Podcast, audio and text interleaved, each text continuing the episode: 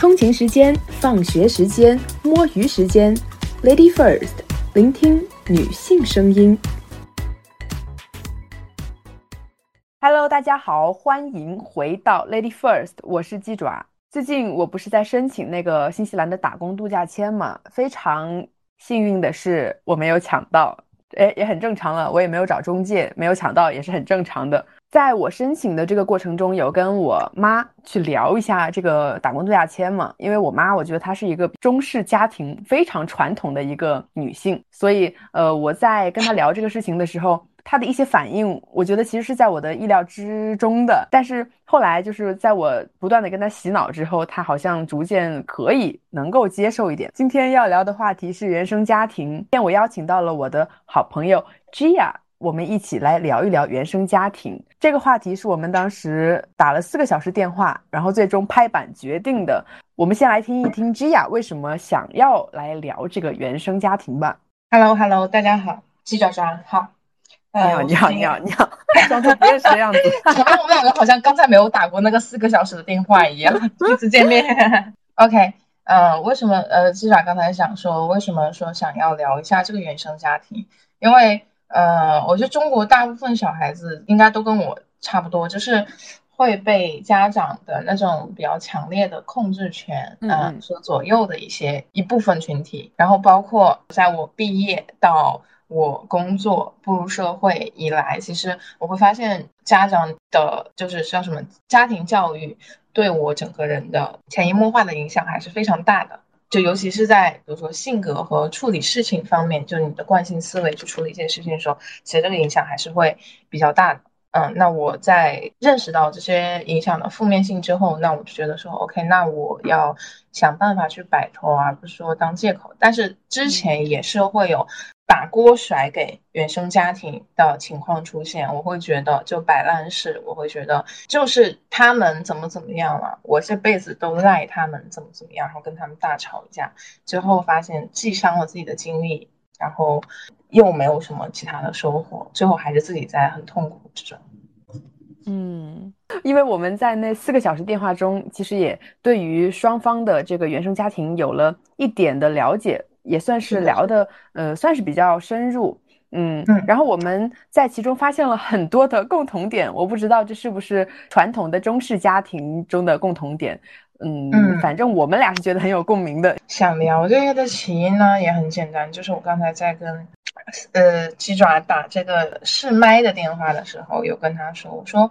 哎，我有一个同事啊，一个设计师小姐，她现在她前两年都一直在抱怨，说，嗯，她现在已经没有自己的审美了。那她的审美都是在跟着老板走。她看到某一个设计的时候，她的脑海的第一反应是，OK，我们大 boss 会不会喜欢这个设计？他会不会喜欢这个风格？要怎么改才能更喜欢他？就是更偏让他去更喜欢这个东西。当然，从商业的角度来讲，这是可以的。但是如果是从个人的角度来讲的话，我自己觉得说他其实活得有点不自我了。然后加上这两年吧，就是从尤其是从今年年初过完年之后开始的互联网裁军大潮，就叫什么所谓的优化呀，或者是所谓的毕业呀这种大潮之后，大家更多人就开始那种。摆烂式放飞自我，开始表达出来自己内心的声音。那对于我来讲，这样子才是好的。对，嗯，我是我自己是会觉得这样子是好的。nice，你哪怕是把负面情绪说出来，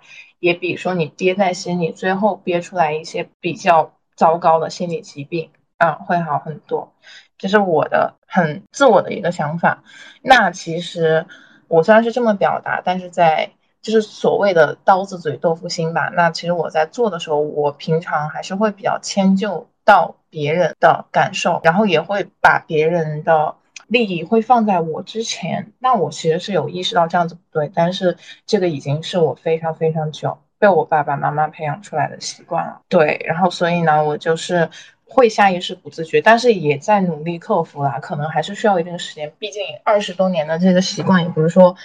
说改就改的，对，就我觉得大多数人都会，就是说你发脾气是不 OK 的，不是一个成熟的职场人的表现，不是一个乖乖的小孩子的表现，啊，然后不是一个乖女朋友的表现，不是一个乖男朋友的表现，不是一个乖小孩，或者是啊其他的 anyway 你任何社会角色的表现，他都希望你去更多是做顺从、做服从。他希望他说一你就去做一，你也不需要你的创作性到二三四五六，他不需要。我自己一直戏称自己为我是一颗螺丝钉，就是流水线里面最最 base 的那个螺丝钉。为什么？因为我自己就觉得我的创作力已经在这个职场当中被剥夺了很多。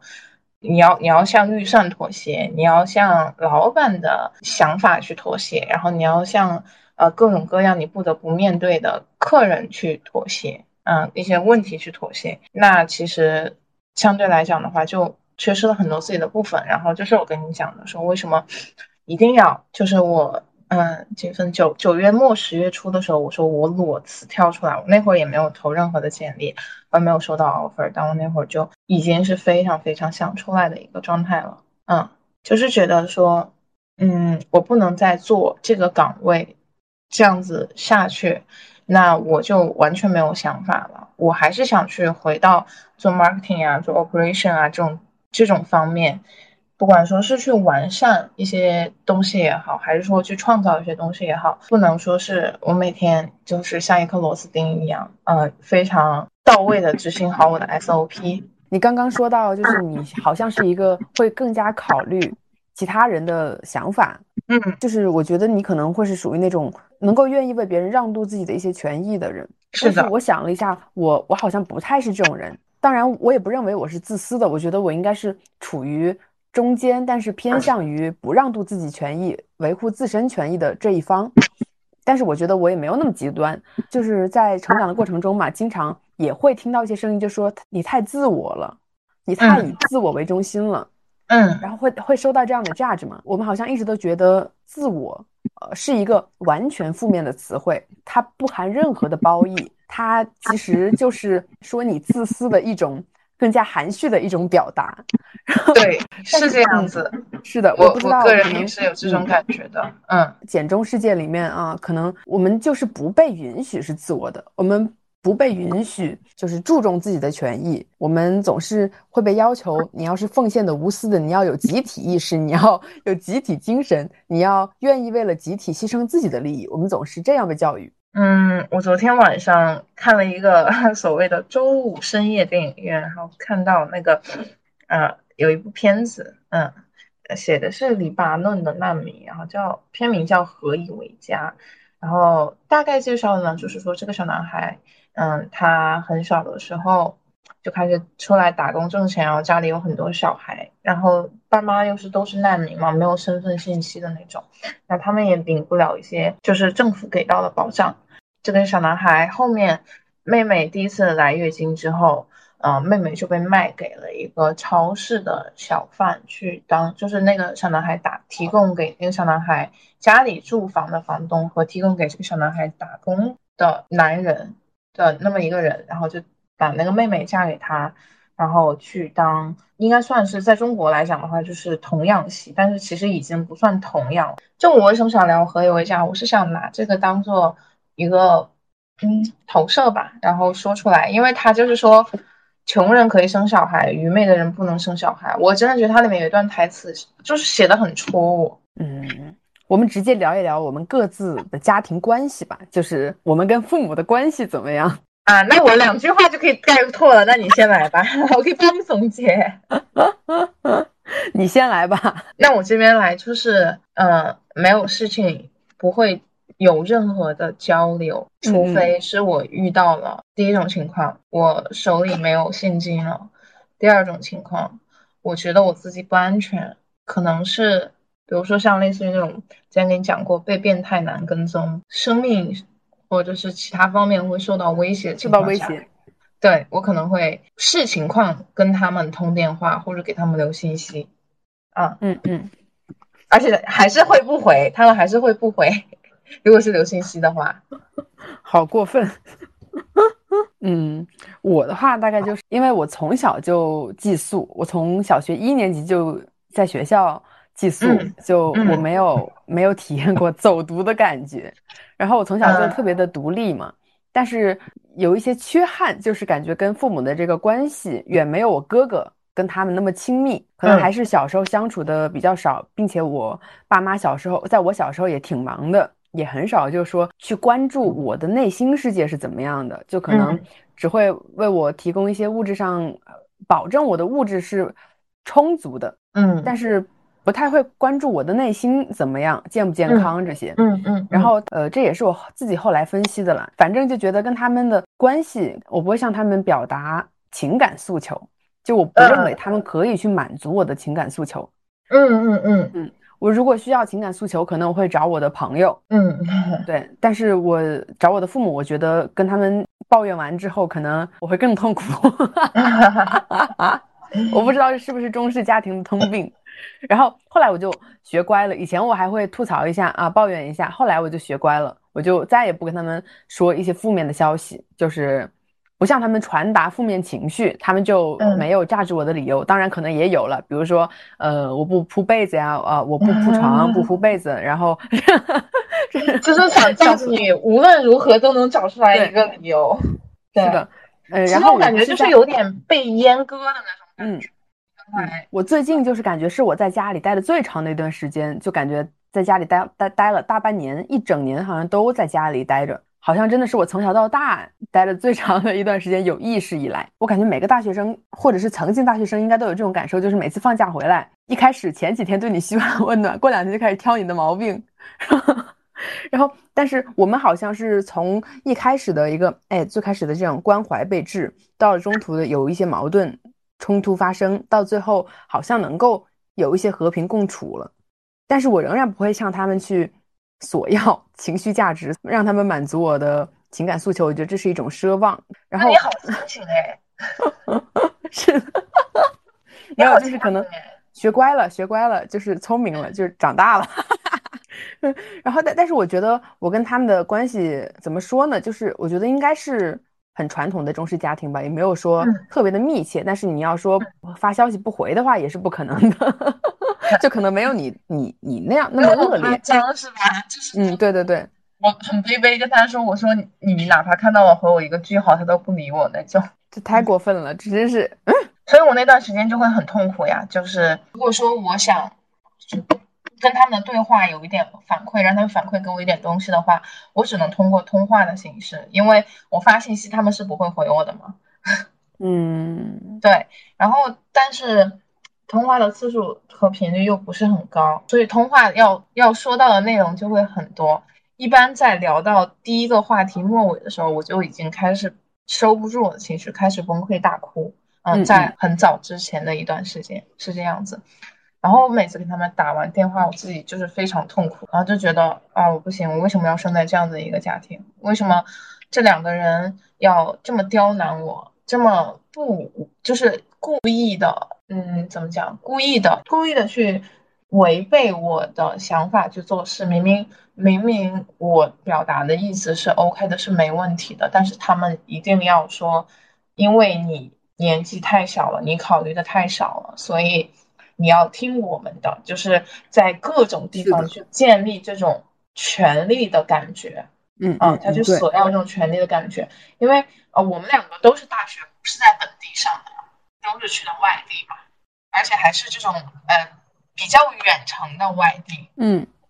对，就不是说比如我同在一个省里面，或者我比如说隔省，然后挨得非常近的那种，就相对来讲距离都还是有一点点的，就所以。所以我在外面的时候，其实是在我自己家里面，给我自己的真实下来的感受是，我觉得会更舒服、更自在啊。我我也很喜欢自己一个人。就是我大学的时候，我跟我的同学们，大家一定要两两三三的这种出去上课或者出去干嘛，这种我就不太能够接受。我很喜欢自己一个人。那可能在或者是在高中的时候，我就有这种。端倪了，打引号的端倪。然后在那种时候，我就会发现说，其实我自己一个人就可以把自己，我会觉得很有意思，我也能把自己照顾得很好。而且 从那时候开始，我就会发现我的 teamwork 能力，就可能我 teamwork 能力不太强的原因，也是因为从那时候开始就自己非常独立，就什么事情就觉得说我一定要自己做。如果说嗯，我去找别人帮忙或者是怎么样之类的话，我就是在别人眼里我会是一个弱者的角色，就是引号的弱者的那种角色。为什么会这样子？因为我遇到的所有的不开心的事情或者困难的事情，我想寻求一个解决或者想寻求情绪上面的安慰反馈给我父母的时候，呃，就是是得不到。啊，我想寻求的东西的，比如说他给你一个建议，就把这个事情解决掉，或者是，嗯，可能没有那么厉害的话，没有那么厉害，父母他最起码他可以安慰你，在情绪上面给你提供一些呃反馈啊，然后让你当下的情绪不要那么的激动，不要那么的冲动，有一个情绪缓冲期。但是我是没有的，我爸我妈会继续用言语刺激我，然后让我觉得我自己非常的失败，啊。还有就是在之后，比如说，啊，我们之后的通电话也好，或者面对面，啊，我可能放假还是会回回一年回那么一次家的。然后在那种时候，我们面对面就很容易吵起来，产生摩擦的时候，他就会把你给他反馈的你不开心的事情拿出来说，你就有一种那种被人揪住小辫子的感觉。然后其实就是这种体感，其实如果经历过的人应该能懂，就是蛮差的。怎么讲？就是那种羞愧跟愤怒的感觉吧。我现在能想到的应该只有这两个词，因为我很久没有跟他们有有过任何交流了，就可能只有这两个词。嗯，包括我还曾经去试图想去改变我爸我妈这种哎非常强权或者非常控制的这种想法啊，包括他们两个本身的关系啊，我也想说，哎，我们可不可以变成 happier 的一家人啊，或者变成非常幸福的那种一家人？后来发现说，呃，就是凭我自己。小孩子的能力其实是无法去做到的，只会说加剧他们两个之间。因为我妈妈是那种顺杆爬的那种人，你可以这么理解，给自己徒增了很多压力。然后我又是一个之前是一个共情能力比较强的人。嗯，刚刚你说到很难去向别人寻求帮助，嗯，这个我在几个月前也从我自己身上总结出来了。我觉得我我那个时候就突然发现，我好像也很难去向别人求助。嗯，我觉得我好像潜意识里就觉得所有的事情我都应该要一个人自己做好，不能够向别人求助。是的，因为后来我想了一下，我我觉得我妈她就是最典型的代表，她就是一个非常要强的人。嗯，我觉得她不到万不得已的情况下，她是绝对不会求助的。所以她，我觉得她有把她这种观念。灌输给我，我就对对此表示很生气。因为有一次他生病了，然后，然后我就突然想到他这他的这一生嘛，就是大半辈子了。我当时也总结出来，就感觉他从来不向别人求助，总是什么事情都自己扛。然后我就很生气，然后 我就我就我就批评他，我就骂他。他说他他说的是，他说我不自己做能怎么办呢？会有谁来帮我吗？就是。他好像觉得是很无助的，就是他也是那种观念下出来的人。对对，他可能就觉得不会有人帮助他。嗯，对，我觉得他可能就是觉得，嗯嗯，他就可能就是觉得不会有人帮助他，所以他就习惯了什么事情都要自己扛，然后并且把这样的思想传递给了我，就导致就是我们都有点那种好强的那种心思，或者是说不想让别人轻易的看出来我们。哎，需要帮助或就是以帮助为耻这种感觉，对，对对对对对。然后就自从发现了这一点啊，我就开始好像去在一些方面啊去寻求他人的帮助。后来我觉得也很爽呀，也不会有人真的说不愿意帮助你怎么样的。所以我觉得可以试着开口去向他人寻求一下帮助。对，是的，我这个我也是，但是。我其实是还是处于那种是想，但是有点难以启齿的那种，而且别人一旦 帮助我，哎，某些部分之后，我会有那种想变本加厉还给其他人的那种感觉，我有不想欠人情的感觉。我不知道你你会不会，嗯，有这种？我还好，我还好，没有太多这种说一定，呃，特别怕欠人家人情，然后一定要加倍还给他。就其实很简单，就是从。生日礼物，你知道，嗯，这一点就可以看出来嘛。就是有的人他一定会强求于，就是说，啊，我一定要送一个价值比对方高的礼物还给他。但是我的话，我就不会有这种这种想法吧。是我我有见过，就是我有朋友在送礼物的时候，就是有有这种，就还是蛮对自己很刁钻，我觉得就一定要很控制，就是说啊，我一定要加倍的还给他，或者是不能够比他赋予我的这个价值更低，就会有好像自己不配拥有这些东西的感觉。嗯，我明白，我之前也是会有这种，嗯嗯，这种这种这种，你不能说他不好，就是这种朋友也可以给我多来一点，但是我之前确实是会有这种感觉，就后来发现说这样子其实是不对的，你把自己搞得很难受，会。是的，刚刚我们也浅浅提到了父母的关系啊，嗯，嗯快，我要开始竖起耳朵了，你先开始吧。你说父母两个人之间的是吗？对对对，然后还有包括家庭里面的结构吧，就比如说谁、谁在某些事情上更具有话语权这种。哦，我其实我对于我爸我妈的关系其实是一个比较模糊的概念。那你在我我的像在我的印象中，依稀觉得他们之间可能交流上面会嗯好一点，或者说 OK 一点的，就是在我小的时候，我能想到幼儿园时期吧，就很模糊的那种了。然后能能想到他们两个在打架，嗯，在互相骂。然后后嗯面长大了之后，都是他们俩一起打我的画面，就是还是蛮蛮强烈的这种。然后，哎，是真的，哎，是真的。我觉得我的小体格子能变得这么健硕，真真的是，我每次挨打我就会往外跑，然后我爸就会在后面追。那长久这么以来，就导致我的跑步速度会很快，每天高强度有氧啊，你想。嗯，笑死我了。嗯，好，OK，讲回讲回，就是然后 我印象中他们俩其实是没有很多方面的交流的，都是单向输出。比如，呃，我爸去跟我妈抱怨什么事，然后另外一个人就是现在所谓的冷暴力然后不回应，或者是我妈要跟我爸，呃，我爸跟我妈说什么事情，然后我妈也是那种不想理的态度。嗯，我没有见到过我，我印象中其实是没有见到过我们一家人有那种就是。呃，怎么特别好怎么的讲呢？就是像像正常家庭，我不是说特别好，我也不奢求特别好，像正常家庭一样有来有回的去讨论问题，或者是像正常家庭一样大家一起哈哈哈的笑，就是几乎是没有的。啊，不是几乎是没有，是就是没有，在我的印象中是没有的，是这样子的，所以我就觉得，哎，我就觉得 挺可望不可及的那种关系。嗯，我觉得我父母的关系，我觉得也是大部分中式家庭 父母的关系，好像我感觉就是两个人吧，就互相看对方都挺不太顺眼的，然后然后就会像我和我哥分别的吐槽，然后吐槽完之后，我妈这个人她又是一个特别特别就是心眼儿很大了，就是没心没肺那种，她就可能前一秒还在吐槽我爸怎么怎么样，后一秒他们俩又。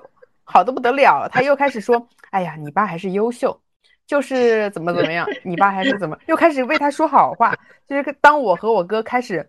很愤怒啊，替他感到很愤怒，就开始呃去疯狂的榨着我爸的时候，当然我们是背地里偷偷的榨着他，我们也不当面的去榨着他。然后我妈又又会打圆场说：“哎呀，你爸还是好的，你爸还是……我真的我搞不懂他这种这种就是好奇怪的心理，我真的搞不懂。”但是就很像什么当代职场，就是我跟你说，我说啊，A 同事怎么怎么样，他怎么怎么样，怎么怎么样，跟你说一堆，然后导致你觉得你对 A 同事有看法，然后你觉得你替我不忿，然后你对他可能就没有很好的态度，然后反而我过来说，我说，嗯，那个鸡爪，你怎么能这样对 A 呢？啊，A 也蛮好的，就有一种那种感觉，被人背叛了。嗯，我跟你说啊，就是通过我的实践，我发现他们俩仍然是共同体，哪怕他们他们之间啊有特别多的矛盾，有特别多纠纷，但是在一致对敌对我的时候，他们就会统一战线，一起疯狂的折磨我，你知道吧？就是他们 不知道什么，就还是有那种父母。渴望那种权威在嘛，他们觉得还是自己自己作为父母有拥有这样的权利，在家庭里面他们也是占高位的。我们作为孩子能怎么办呢？我们只能顺从他们呗，我们必须顺从他们，甚至可以说是。对，就是我跟你说的，我一个发小，在我很之前想通想不通、很矛盾、很纠结的时候，我一个发小说一句话，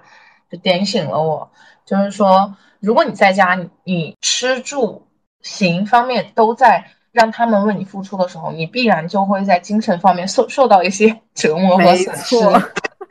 那如果说你不想受到这些，这些对你来讲太痛苦了，那你就出来了之后，你就是要接受无依无靠的个体，然后自己在外面所有的问题都要自己解决。那我选择了后者，因为我觉得前者真的太痛苦了，后者对我来讲相对来讲没有那么痛苦。嗯嗯，我现在就是就是因为我的自己的一些某一些选择，就是把自己嫁到了家里，就我哪也去不了吧，可能今年哪也去不了，就只能被迫的被他们折磨我的精神，但是一方面还得向他们乞讨。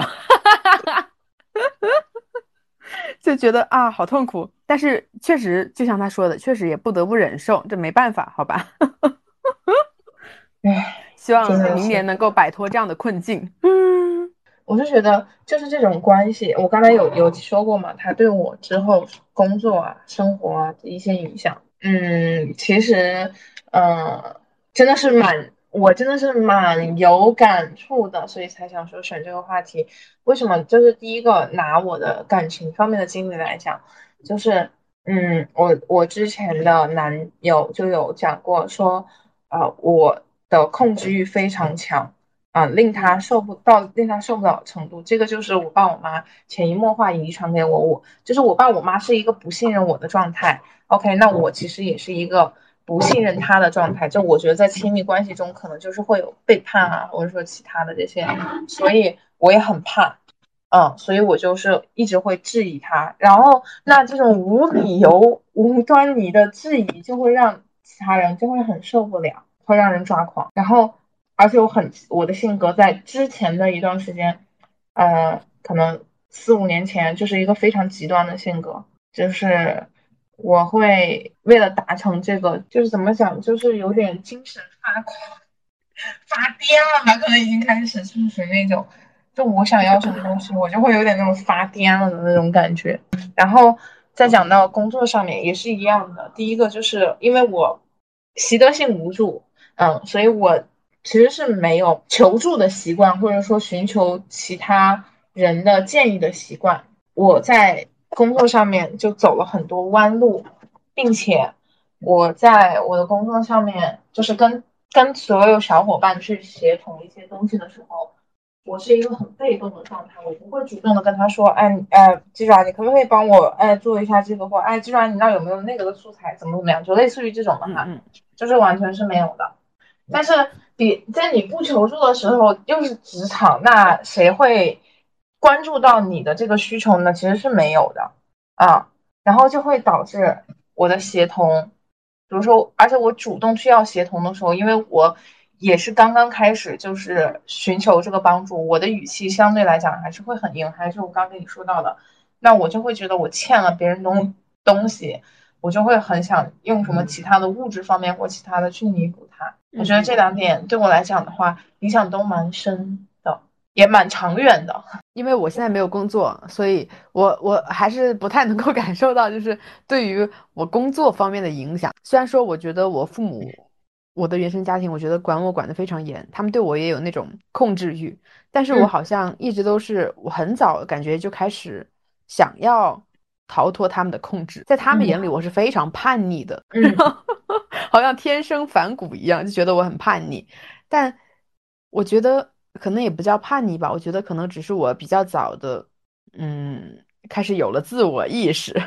嗯嗯，因为因为当时可能想不到这么深的层面吧，就可能很就只是感性的，很觉得很烦，他们到处都管着我，然后我就想要去突破一些底线，我就想要去嗯试探他们的底线，我就想要把他们的底线往往底下再踩一踩，然后 然后事实证明就是是有效的。那那其实你还是算是胆子比较大的。是的，我是属于那种天生胆小的那种人，所以我即使是极度不舒服，我学会的其实是自我压制，就是自我压抑。嗯，对，我觉得我不是一个会太屈于谁的淫威之下，然后不敢挑战权威的人。我觉得我是永远都敢挑战权威的人，希望我也永远都是。那相对来讲，你还是属于那种比较有自自信心的那种。我觉得以前可能不太有吧。就我之前在某一集播客也说到，我的原初，我最开始感到自信是因为什么？我觉得在在我那个时候那个事件之前，我觉得我一直都是非常自卑的，然后我从来没有体验过自信的感觉，从来也不太能够感受到什么是成功的滋味。可能现在我也不是很能够感受得到成功的滋味。然后可能这个这个线路就是逐渐变得自信，然后又很烦他们的这种控制。然后我就去挑战一下，试探一下，今天试探这个，明天试探那个，然后逐渐把他们的底线踩得越来越低，然后并且还在不断的试探他们的底线。但是其实我觉得，我我我用了“底线”这个词，其实我觉得其实根本就不是底线，我觉得他们只是，只是他们作为一个呃大家长啊，作为一个嗯嗯可能封建传统意义上想那种大家长想要去控制孩子。那种那种底线，你懂吗？其实我觉得不是说非常原则性的问题，我也从来不会去触碰原则上的问题，去触碰到原则上的底线。我只是说会在他们想要控制我的某一些方面往底下触碰一下底线呀，然后他们其实也能接受，你知道吧？其实很多时候，对，很多时候我发现了，其实他们不是。不是真的觉得这个事情有多么的严重，其实这个事情完全不严重，而是这个事情脱离了他们的掌控，这件事情是很严重的。对，严重的是你不听他的话了，你不是一个懂事听话的孩子，乖的，不顺从了，你不孝顺了，你居然不听他们的话，你居然有自我意识，你居然活出了自己想要的那种样子，你不可以有这种意识，因为他们从来不鼓励我们真正的去做自己。嗯，然后讲到下一个话题。就是如果你有孩子，如果我有孩子，嗯，好久好好好长远之后的事情，展望一下未来啊。是的，是的。如果我有孩子，我觉得就我目前没有孩子状态啊。我觉得作为一个旁观者，因为我有一个侄子嘛，我从旁观者的角度看，我是能够很客观的看到一些就是教育上的一些问题的。比如说，嗯，因为我妈带带我侄子带的比较多嘛，他们他父母要上班，然后。嗯，他在的比较多，然后我就很能够明显的感觉到他们那一代老一辈的那种教育观念，就是是不太符合现在应该运行的那种标准的，然后我就会指出很多问题来。但是我不太能够确保，如果说我有自己孩子，他真的是我自己的孩子，我可能就没有那么客观，我可能会带入更多的一些主观因素，可能我也会很有控制欲，可能我就会活成当时我父母的那个样子。嗯，只能说，只能说啊，尽力的去避免这种这种想法吧，因为我觉得，我觉得作为父母也是要时常反思的，就是去反思一下自己的教育是不是有问题。但是我觉得很多父母根本就不具备这样的能力，也没有这种习惯，他们会觉得。我是生你养你的，就是相当于我我的我的地位，你出生就是欠了我的，是是我辛辛苦苦怀胎十月把你生下来的。但是殊不知，我们从来没有选择过我，我们要来到这个世界，我们明明是被动的来到这个世界，却要承受你好像需要向我索取一些什么东西回去这样一种压力，这种无形的压力，他们可能不会说的很明显啊。但是可能也会说，比如说，就稍微透两句，比如说，以后我老了，你会不会养我呀？你会不会给我打钱呀？就这种这种试探我们的话，就其实其实他就是，我觉得仍然是出于一种不安全感吧。因为从小很听家长话的一个孩子，他长大长大长大，可能以后会要组建自己家庭，并且可能逐渐的就能够养活自己，不再需要他们的。经济支持，因为因为就没有经济支持以后，他就会有更多独立的思想。那么他可能也也是想试探一下孩子在孩子心中自己的分量吧。我觉得也有这种不安全感的因素。嗯，有有，我我妈妈身上还蛮明显，但我爸可能是因为交流少吧，然后我爸也没有就是太多跟我讨论过太多经济上面的问题。我我对我爸的想法，但我妈现在是真的就有你刚才有提到的这种不安全感，嗯，怕失去，怕失去他的养老基金的感觉。我不能说怕失去我，他应该不太怕失 去我，他只是怕没有人给他 善终。嗯，他们因为老了，无非就是你需要一定的物质物质条件，还需要有一些的精神陪伴嘛。啊，他当然希望自己的儿女在老的时候。呃，在自己老了以后，可以为他们提供这两种支持，因为等到之后他们不需要再做工作了，确实，呃，孩子也长大了，就可能也会觉得比较无聊，然后就希望能够有更多的情感支持。哎，所以我一开始的时候，我其实我有跟你说，我说，呃，我因为受我爸我妈这种影响，那我很小的时候，我其实就是很想丁克来的，呃，这是之前的想法啊，现在，呃。有，但是呃，其实不是想丁克，而是想自己独自美丽，就是不不不想谈恋爱啊，这种心情心心思会比较重一点啊，想好好工作，就是因为为什么我是个工作脑呢？因为我没有其他事情可以干，然后所以我的思想都用来想工作了。所以我才成了工作脑，然后我就在想说，因为我这有个小狗嘛，然后就在想说啊，其实不是小狗，大狗，哈哈，我不想成为他们那样子的人，然后我也不想说我搞个孩子 用来试错，那么我可不可以先养一只狗，对吧？我试一下嘛。然后我在我养了狗之后，我就会发现，我想象的东西和我实际做到的东西，其实这个是不太对门路的，嗯，其实是不太对门路的。养狗。对对对，并且养狗比养孩子要简单，简单很多。你，嗯，我觉得，嗯，怎么说，就是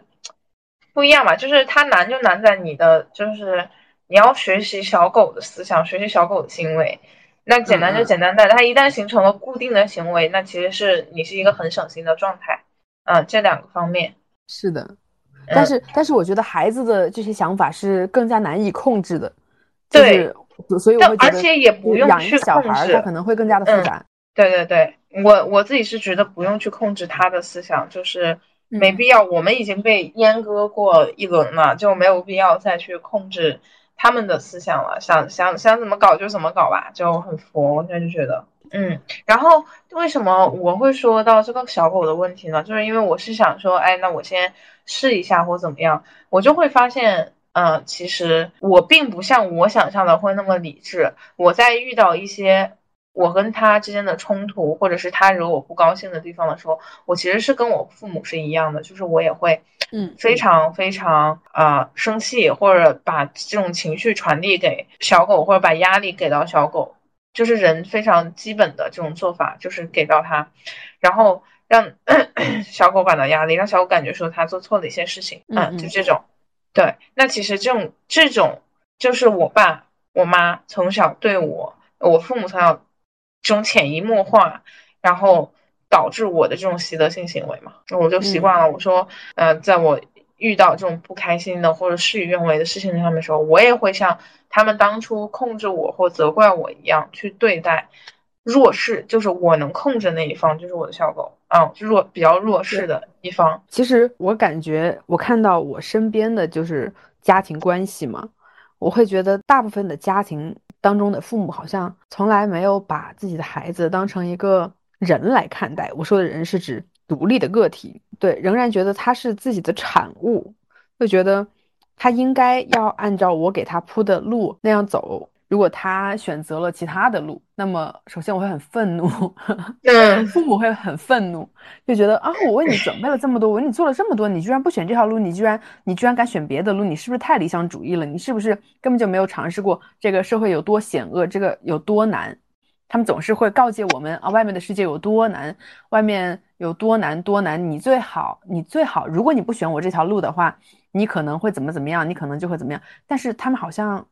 没有想过，就是如果我不选这条路，或许我也会有别的，或许我会过过得更好呢。如果过得更好，哦，OK，这是一场赌博，这场博弈。如果我选没有按照他们的给我规划的路径，我选择了我自己想要的，我我自己想要的人生，OK，我成得到了他们眼中那样的成功，我实现了财富自由。这个时候，他们可能就会稍微的能够那么认可你一点。但是，一旦你过得比他给你规划的那条路径差，他们就会。然后事后又会来，事后又又来跟你说，哎，我当时都跟你说了吧，你就是不听，你就是固执己见。现在好了吧？不听老人言，吃亏在眼前，就仍然把这种这种东西又好像当做了一个筹码一样。对，就像你刚刚说的，当做了一个小辫子，又被他们揪住了，又被他们，嗯嗯。哎呀，我觉得跟父母有时候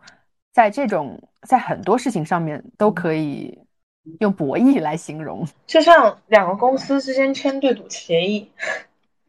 嗯，就是我跟你今天就赌，赌的是我个人的未来，是的，我赌赢了，我就可以，哎，我就可以获得精神上面的一些喘息空间了。如果我输了的话，那我就还是要回家乖乖听话，当当一个人们既定印象中非常孝顺的孩子。就是我觉得在父母眼里啊，不孝就是不孝顺，不对自己顺从。这就是一个对孝顺，它主要是在顺上面。我觉得孝不孝的倒无所 谓，它主要是要顺。他们绝对无法忍受，他们根本就无法忍受，你知道吗？因为可能在我们如四零的世界啊，总是这洗脑洗的还是挺成功的。说实话，孔子牛逼。那你反观就是国外的一些思想教育，他其实更想把你这个人去推出去，去当做一个独立的个体。去对待，那其实对，不管是在就是整个国外的大环境，我说的不一定是在父对于父母这一块而言，而是说，比如说像是呃男女关系，或者是说呃这种职场关系，或者是说其他的一些方面，他其实会更尊重你的个人的这种选择权或者自由权。啊，就是你，你是可以有自己独立意识的一个人，但是在中国的这个职场，你就真的是只可以做一个职位，不是那么的高啊，你就只能做一个螺丝钉。就不管是在国企也好，还是在外企也好，那你的很有创意的东西，其实是需要付出很多东西来去，对，就是产生这个成果，可能会用就是比比别人多很多倍的时间，或者是。呃，利益方面的、经济方面的一些东西，然后去产出这个，所以我每次就刷到那种啊，我想干一个什么什么事儿，为此我付出了多少多少时候，我都会给他点个赞或者转发一下，我就觉得说，嗯，那就其实他有这个心理啊，或者说他有这种勇气，还是挺挺牛的，嗯嗯，你有没有就是特别理想的那种家庭？大学兼职期间，嗯，遇到了一对母女。嗯，也算是学生这种，嗯，他妈妈应该是个八零后来的，然后就 那个女生是就是喜欢短头发，然后他妈妈嗯就也很支持她，然后嗯喜欢跳舞，他妈妈也是很支持她，然后喜欢比如说很个性的穿搭打扮，他也会去支持她，就完全不会。嗯，带着异样的目光去看他，然后他们班甚至还有小女孩喜欢他，可能是觉得他比较帅、比较酷。但是，呃，其实这个女生她她她应该是正常，应该是正常的这个呃喜欢，就是正常的这种叫叫什么性取向，应该是这么说吧？对，她是正常的性取向来的。对，但是呢，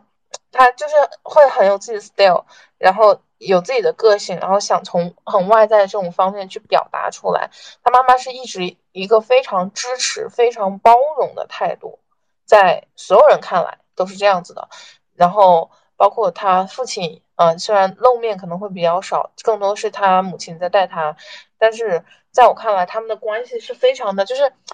呃，我缺少的互动性，他们家是很有的。然后我缺少的支持和包容。啊，更多是体现在这些方面，然后我就会觉得，OK，我我很向往这种关系，我觉得非常 nice。然后到现在也是，到现在因为我有加他的联系方式，那么到现在也还是他们家是非常非常，嗯，怎么讲，就是非常非常嗯融洽的一种家庭氛围，让我觉得嗯嗯 很幸福。那并不一定说是经济条件很好或者怎么样，对对。而是说，这个是真的有被用心的对待。他把他先，嗯，这个这这个姐姐先把她的女儿当成了一个独立的、完整的人去对待，而不是从我肚子里面生下来的一个产物啊，所有权在我自己，我想让她怎么样就怎么样，而是说把她当成一个独立的个体对待。我觉得这个让我非常羡慕。嗯，我来说一下，就是我的理想家庭，就是我有听那个沈一斐老师的播客。有听她的一期，就是她和她的丈夫和她的儿子和女儿一起录的一期播客，然后我听着听着好羡慕呀，简直是我就是理想的家庭氛围。就我在听的时候，就也是可能跟你刚刚说的一样，就是首先他们夫妻俩都把孩子当做独立的个体来看待，他们在讨论一个话题的时候，每个人都可有自己不同的看法。并且父母并不会因为自己是家长，然后对他们的想法呀，或者是一些做法指指点点，而是很鼓励他们能够有自己的思考和表达，并不是就是说，就可能有些父母会因为就是自己的孩子有一些与他们不一样的想法，甚至说差异很大的想法，然后以此来批判这个孩子，就说你怎么能有这种想法？你怎么可以这样？你怎么可以？但是为什么不可以呢？只要不涉及原则性问题，我觉得没有什么东西是不可以的。所以，所以就是当时听那一集播客的时候，觉得啊，天呐，我就觉得这两个孩子真的好幸福。然后另一个其实就是大家都知道了，就是谷爱凌的家庭。因为没也没有刻意的去了解他的家庭具体是一个什么样的模式，但是应该我们都看得到嘛，就是感觉他的母亲就是给他嗯的支持就是那种无条件的无条件的信任谷爱凌，就是信任他可以去做好，对做做自己想要做的事情，就比如当时他。他拿冠军的那一次嘛，做了个一六二零的那个难度是从来没有做过的。然后他他他妈妈是建议他不要做那个动作，然后但是还是说随便吧，你想做就做，还是就没有说啊，因为危险啊怎么怎么样。今天吧，就是刚好听了一个播客啊，多说一点的第九期，它标题是《青春变形记：月经羞耻，母女嫉妒或许才是青春真实的模样》，中间就有提到一点这个呃，谷爱凌和她。母亲，她的一些家庭关系，他们形容她的家庭是一个母系社会，就好像从来没有看到过父亲的存在，就他们的合照就只有谷爱凌和她的妈妈和她的外婆，就好像没有看到过父亲的存在，哎，就觉得真好，开玩笑，开玩笑，形容谷爱凌，呃，就是古燕对于谷爱凌的爱，他说好像就是爱和自由共存。就是他既给了他爱，也给了他自由，就好像没有那种特别想要控制自己孩子那种感觉。他给了谷爱凌爱和自由，居然给了自由，好幸福。但是，嗯，你可以看到他妈妈是给了他非常大的自由宽泛的权利的。然后谷爱凌是从这种成这种家庭氛围下成长起来了，但是他也有自己能够承担自己失败。或者他自己会开这个容错率，他会自己有这个承担这个失败的勇气。但是很多我们现在所说的这种精神上还没有断奶的人，他其实是不敢不听爸妈的话的原因，是因为如果说他不听他爸爸妈妈的话，导致了他的失败的话，那其实是会换来更大的责怪，而不是理解。嗯，然后导致他就会越来越依赖。呃，他的父母去做的一些选择，他自己是不会下任何判断的。就是我们所谓的现在所谓什么妈宝男、爸宝男、八八八的这种什么妈宝女、爸宝女也好，OK，其实都是精神上还没有断奶的这些人，他不敢去承受自己的失败，或者不敢为自己的选择去买单的这帮这帮人，在很早之前，我也是这帮人中的一员。嗯，我就是那种既要又要还要，嗯，我就觉得你都应该满足我。后来我发现，就是说其实是怎么讲，就是嗯。两难全的一件事情，我觉得你刚刚说的这种现象，它仍然是一个家庭教育的问题，就是这个家庭有没有培育自己的孩子要有担当、有责任，能够嗯承担自己做出决定的后果，而不是说呃特别喜欢推卸责任，让父母给自己兜底。这这仍然是一个家庭教育的问题。我觉得对孩子来说，家庭教育比学校教育重要多了。对。就是啃老这大半年，就是跟我妈的交流比较多。她有时候时不时就喜欢爬上我的床，然后跟我聊很久。我们我们 经常聊到两我的脑补，是吧？要是我妈爬上我的床，我估计我能吓死。我们就老是聊到两三点钟，对。然后我们就交流了很多想法，包括我也对于我的。从小生长的，比如说我在学校受到一些教育，从小在学校受到了哪一些哪一些刁难吧，老师的刁难，就受到了一些苦难。小时候我从来没有跟他们说过，就是在长大之后，就是最近这今年以来，我才逐渐让我妈了解到，原来我小时候在学校过得这么的悲惨，然后 也跟他讨论了很多关于教育的问题，就。跟他说了一下为什么我会觉得他们对我的教育是比较失败的。其实我知道我父母确实是尽全力了，你知道吧？就是他们很尽力的给我一些条件，就比如说物质上的条件啊，就是学校总是给我挑最好的。就物质上的条件，他们确实是在尽自己全力，嗯，满足我，就是或者说能够就尽在他们能够力所能及的范围内给我提供最好的吧。这个我都是有感受到的。但是可能还是说，因为他们。他们两个都是农村人嘛，农村然后来到大城市打拼，就是这样的家庭背景啊，逐渐在城市里就是扎根，然后有了自己的一份基业。嗯，但是可能就还是他们小时候受到一些教育，因为以前农村人也多嘛，就很少有真的说就是从小就大城市长大的，然后还能够受到非常好的高等教育的这样的人，本来就是凤毛麟角了。嗯，我觉得还是他们本身的就成长环境啊，他们觉得说小孩儿。我能够为这个小孩提供这么好的物质基础，已经很不错了。像在我们乡下，我们农村很多家庭根本就没有办法为孩子提供这些。他可能觉得啊，这个东西很重要，但是我不太考虑在这样的物质条件匹配下，我应该要为他匹配一个怎怎样的心理、情绪、情感上的这种价值？我要怎样去提供与之相配的这些情绪价值，然后关注他的心理健康？我觉得这个可能，如果说从小我出生在农村，我可能没有受到那么好的物质条件，我可能也不会有那么多的心理、那么多的想法、那么多的嗯精神状况需要自己观测，或者说需要家长去担心。在农村的话，可能没有见过那么多好东西，我可能想法也比较单纯，我也没有那么多的情感需求，对吧？但是。我觉得物质条件与精神，它一定是需要配套的，所以他们可能就只是提供了最好的，他们力所能及最好的物质条件，但是仍然提供了，嗯，并不与之相配的，就是精神方面、精神、精神方面的这样的东西，就觉得这就是教育比较失败的原因吧。我是这么理解的。我我跟他说，我说我也没有责怪你的意思，我是说从我这里可以。总结一些经验，在今后啊，我们教育孩子的时候，这肯定都是一代比一代好嘛。但是，呃，你妈妈会认同你这种想法吗？就在你这样跟她表达了之后，还是说你表达其实是没有你现在所说的这么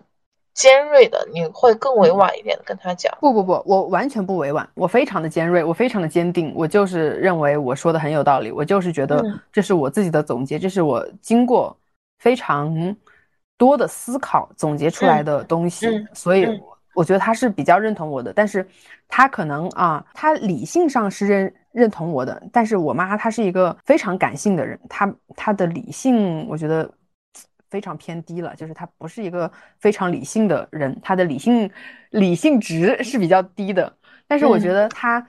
他应该还是比较认同我的，但是他可能还是作为家长，他说不希望，就他可能会觉得啊，我女儿。嗯，有这么多想法，嗯，自己有这么好的想法，他可能会自我怀疑，怀疑他是不是在怪我，怪我当时没有给他提供什么什么什么条件呀，或者是怎么样的？我觉得他应该有这种，有偷偷的会有这种想法，你知道吧？但是他可能没有说的那么直白，但是他可能就会偷偷的自己这么想。然后他其实也有表达了，就其实也也在自己说，就是说我们当时实在太忙了嘛，也其实也不是说借口，也不是真的说是借口。我觉得确实是是真的，确实他说的一些就是小时候太忙了，然后哪有时间去管你心理状况，哪有时间怎么样？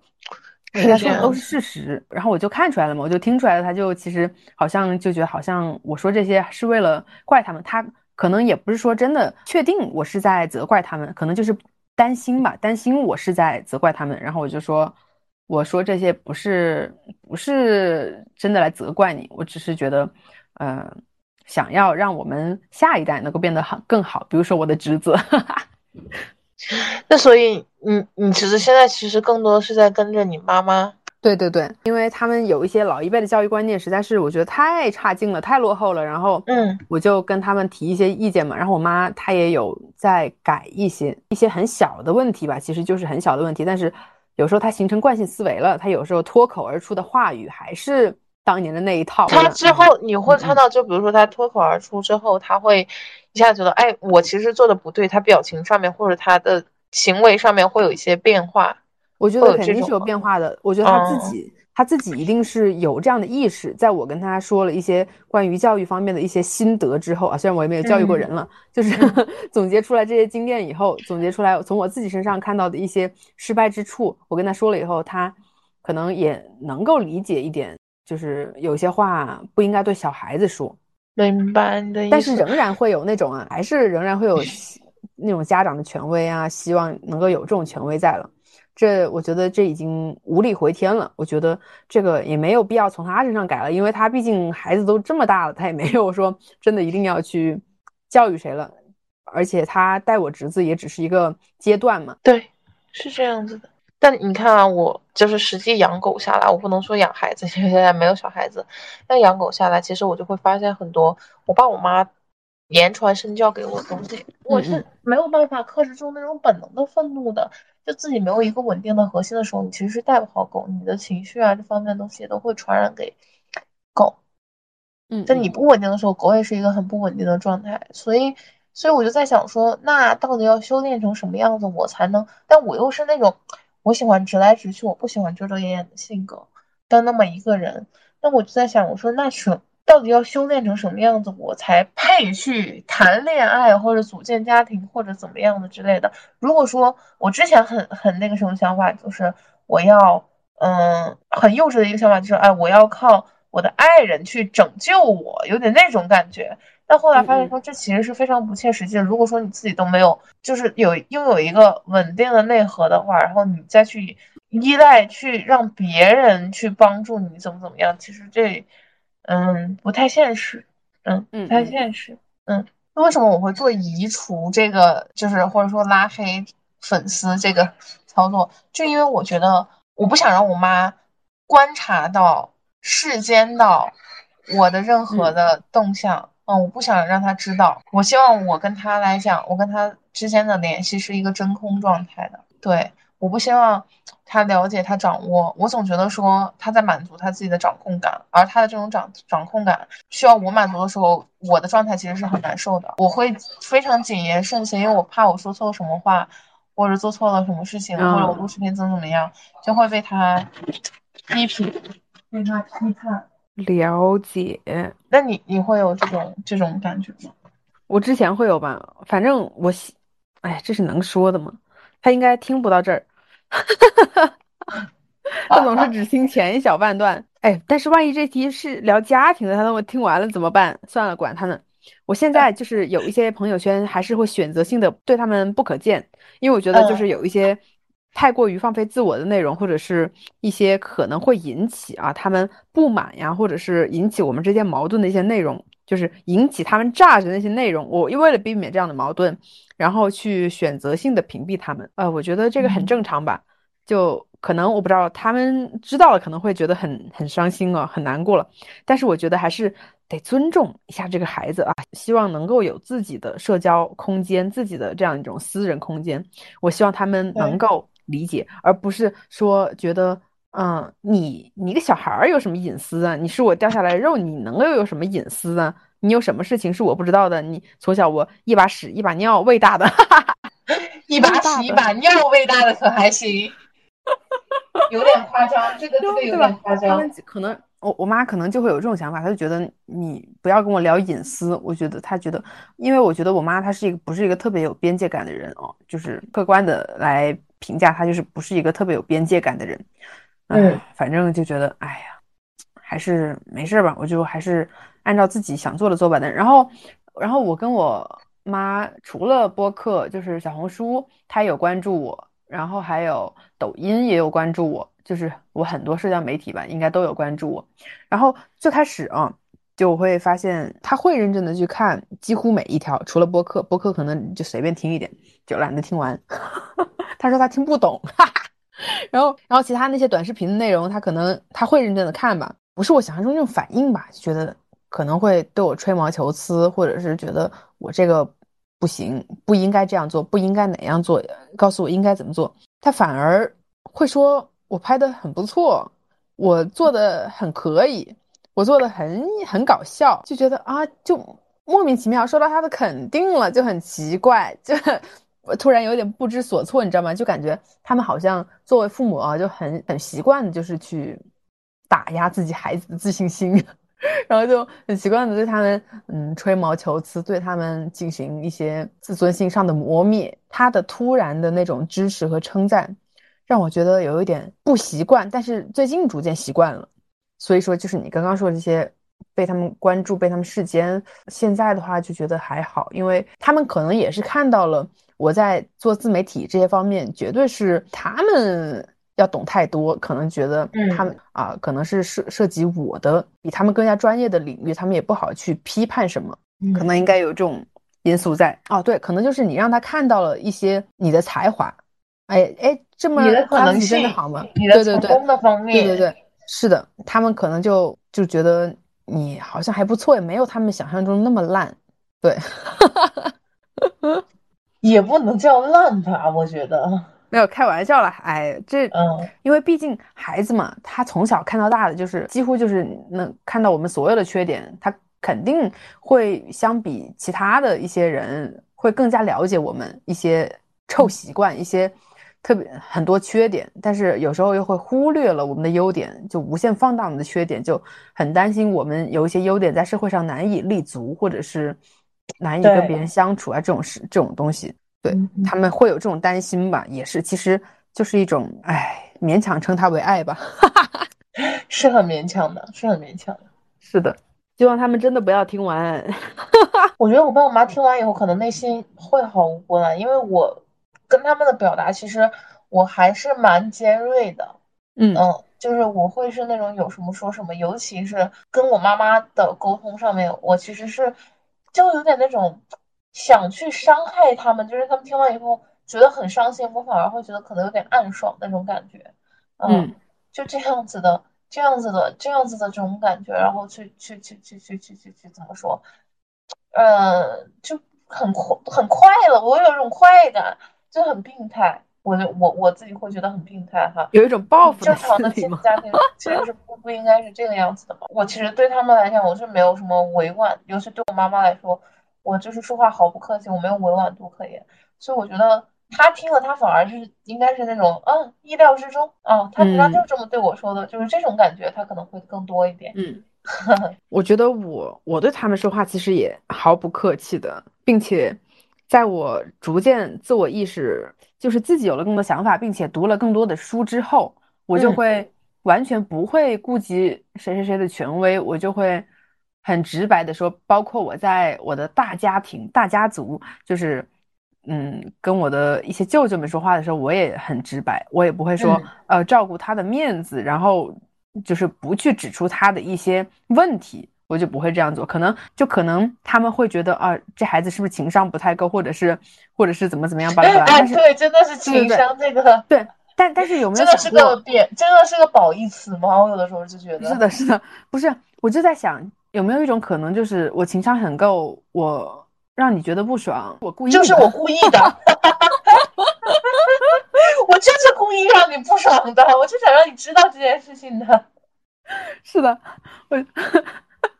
对，有没有一种可能就是我故意的呢？那 他们可能不觉得，他可能就觉得你这孩子不聪明、傻、直白，太直了，讲话不能够这么直白。啊，对，但是会觉得，呃，大家都都知道，都不说，就你说，就你显得好像你很聪明，嗯，对啊。但是殊不知，或许我在社交的时候并不这样呢，我在职场也并不这样呢。对吧？我只是想让你知道你自己本质上是个什么样子的，是不是？对，因为我觉得跟亲戚啊、家人之间的相处根本就不太需要考虑太多那种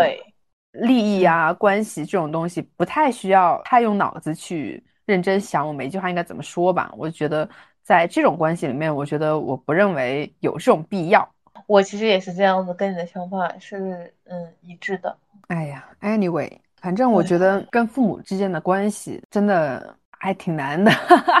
这个问题我也是很复杂的。我觉得每个家庭可能都有自己不同的问题，然后也有自己不同的解法。我觉得每个家庭也都有自己就是能够解决的那种路径吧。就是说这些可能对你来说也没有特别多的那种参考价值哦，因为我也没有办法从别人那里就是得到，就是说我在我。的家庭关系中，我要怎么怎么样，我怎么做能够让我们的关系变得更好，这都是自己探索，或者说自己莫名其妙，也也有时候就是那种不打不撞，就莫名其妙，逐渐好那么一点，不太一样。我觉得就可能还是要自己啊，可以去尝试，但当然，如果就说你觉得你觉得你已经太累了，你觉得你你连给他们发消息他们都不回，就很烦，你不愿意你不愿意做这种尝试，我觉得也无所谓，因为毕竟原生家庭，如果说就是不能够从那里得到很多温暖，或者是让他成为我们的避风港，让他成为我们的就是难过的时候 可以去的一个就是一个港湾吧。如果他不能够这样的话，那我们也不要让他成为我们的枷锁。对，是这样子的，就是不要让它成为枷锁。对我这我我我其实说这些说这么多，我想表达的最终的含义就是希望大家能有一个，我因为我自己也不觉得我自己现在是一个 OK，是一个健康稳定的状态，所以我希望自己未来的日子里 展望一下嘛，寄予一些希希就是希望之后能够以更加好的一个状态，然后去出现。就是去治愈自己的同时，嗯，也给周围的人说能带来一些希望，而不是啊每天就是啊黑着脸或怎么样，就是状态很不好，让大家也觉得很不好的一个状态，多苦大仇深一样，就是这种还是不要有吧，不要有吧，就是开开心心。就像你一开始浏览我的主页，然后说，哎，这个女孩子感觉是一个生活很丰富，然后很嗯嗯很很。正能量、很积极的那么一个，对，就是我跟你后面说，我说假象的那么一个状态的那么一个。是的，就是每一个，就是说做播客，我都会去看一下他的这个主页。你你是我就是看到过让我觉得就是非常热爱生活啊，就从你的发的那些东西，我觉得非常热爱生活，然后就很阳光啊，反正给我的感觉就很好了，然后我就嗯喜欢，但是。嗯，怎么说？咱们今天聊了这这么多啊，其实也也也还是浅浅的。我觉得只是说了原生的一个非常浅的一一个范畴吧。我不能说我们说多深，因为我们不是研究什么心理啊，或者呃那方面这种比较专精的这种呃学科性的人哈，所以我们可能也说不了太多建设性的这种意义啊，或者是有意义的这种话。嗯，更多可能可能是结合自己的经历。所以就是说，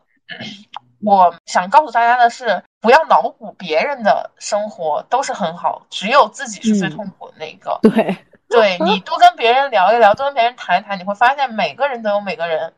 呃，身不由己的那一面，啊，都会有别人就是感到痛苦的那一面。就哪怕是他是一个，比如家庭幸福，他可能在其他方面他也会有缺失。就是人是没有人生是没有十全十美的。是要看你自己怎么去想，或者怎么去取舍，你自己的想法是怎么样。就一旦你把你自己的欲望，或者说你自己的满足感去降低了之后，你会发现说，其实是很容易得到满足、得到幸福。但如果你对自己永远都是那个高标准、严要求，你就觉得我自己是最不幸运一个。为什么呃 A 有这个，B 有那个，但是 C 有那个，但是对我什么都没有。但是